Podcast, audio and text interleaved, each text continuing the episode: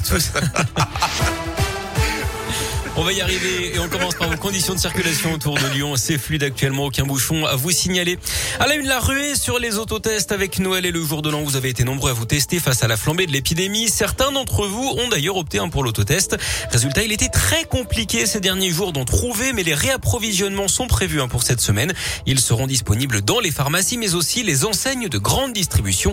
Une décision qui passe mal chez les pharmaciens. Bruno Bifano exerce dans la région. On est déçu que ce soit passé en grande en grande distribution quand même, euh, même si je reconnais tout à fait que c'est pas un produit euh, très difficile à utiliser, mais bon, je pense qu'il doit être utilisé surtout dans des bonnes conditions, c'est-à-dire pour le bon usage, c'est-à-dire pas, l'utiliser quand on a des symptômes, parce que c'est vraiment ridicule, ça risque de, de, vraiment fausser pas mal de choses, et c'est vrai que ça aurait été bien que ça reste dans le circuit pharmaceutique. Voilà, je pense qu'avec les efforts qu'on a fait euh, pour la vaccination, pour les tests, on aurait pu nous laisser ça, déjà pas simplement pour l'aspect commercial, j'allais dire, mais surtout pour l'aspect conseil. on rappelle que les autotests sont destinés aux personnes de plus de 15 ans asymptomatiques. Pour apprendre à utiliser correctement votre autotest, euh, vous retrouvez un tuto sur radioscoop.com et sur votre appli Radioscoop.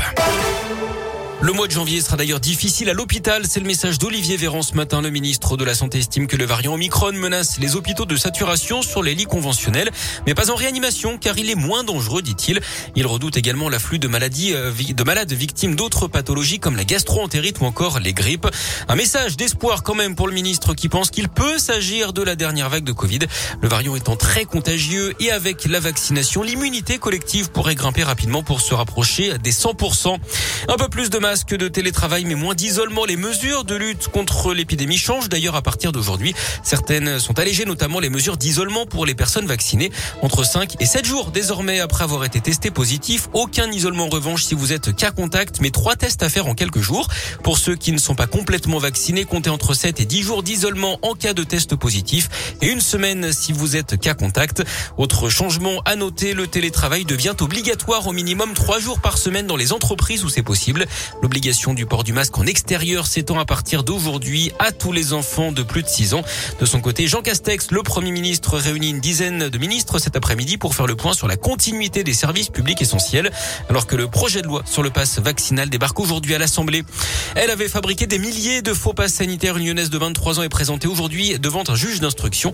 Elle avait été interpellée le 7 décembre dernier. La jeune femme aurait réussi à s'introduire sur le site de l'assurance maladie pour imprimer ses faux passes qu'elle revendait entre 50 et 100 euros.